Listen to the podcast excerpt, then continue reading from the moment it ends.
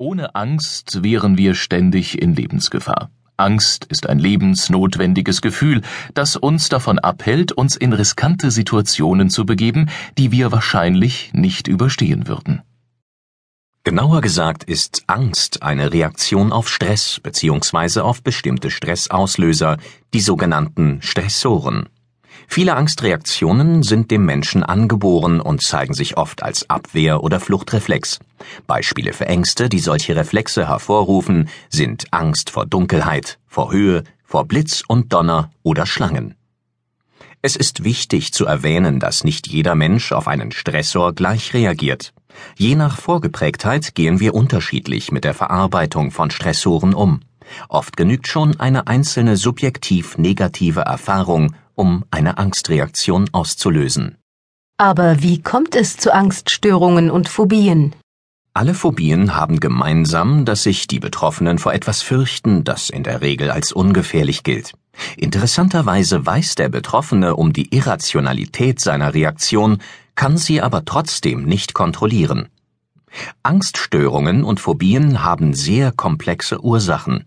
Eine gewisse Veranlagung hierfür kann vererbt werden. Weitere auslösende Faktoren sind psychische Labilität, eine extrem bildhafte Vorstellungsweise oder auch eine klassische Konditionierung.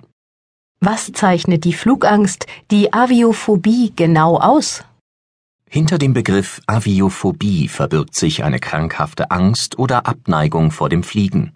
Die Betroffenen reagieren entweder mit einer Vermeidungsstrategie oder ertragen die Situation mit Angst oder Unbehagen.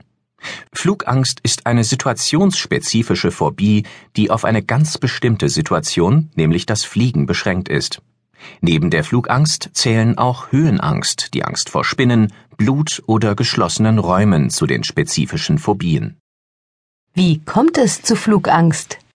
Flugangst kann jeden treffen, unabhängig von Alter und Geschlecht, egal ob man vorher noch nie geflogen ist oder schon etliche Flüge hinter sich hat. Die Intensität von Flugangst ist individuell ausgeprägt. Auch ein und dieselbe Person kann zwei Flüge völlig unterschiedlich erleben. Bemerkenswert bei der Flugangst ist ein enger Zusammenhang mit sozialen Phobien.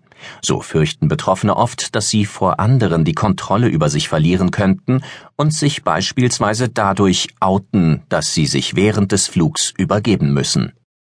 Könnten Sie die Entstehung der Flugangst etwas näher erklären?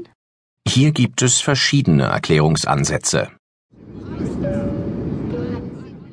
Lerntheoretische Erklärungen Bei diesem Erklärungsansatz wird ein mehrstufiger Prozess angenommen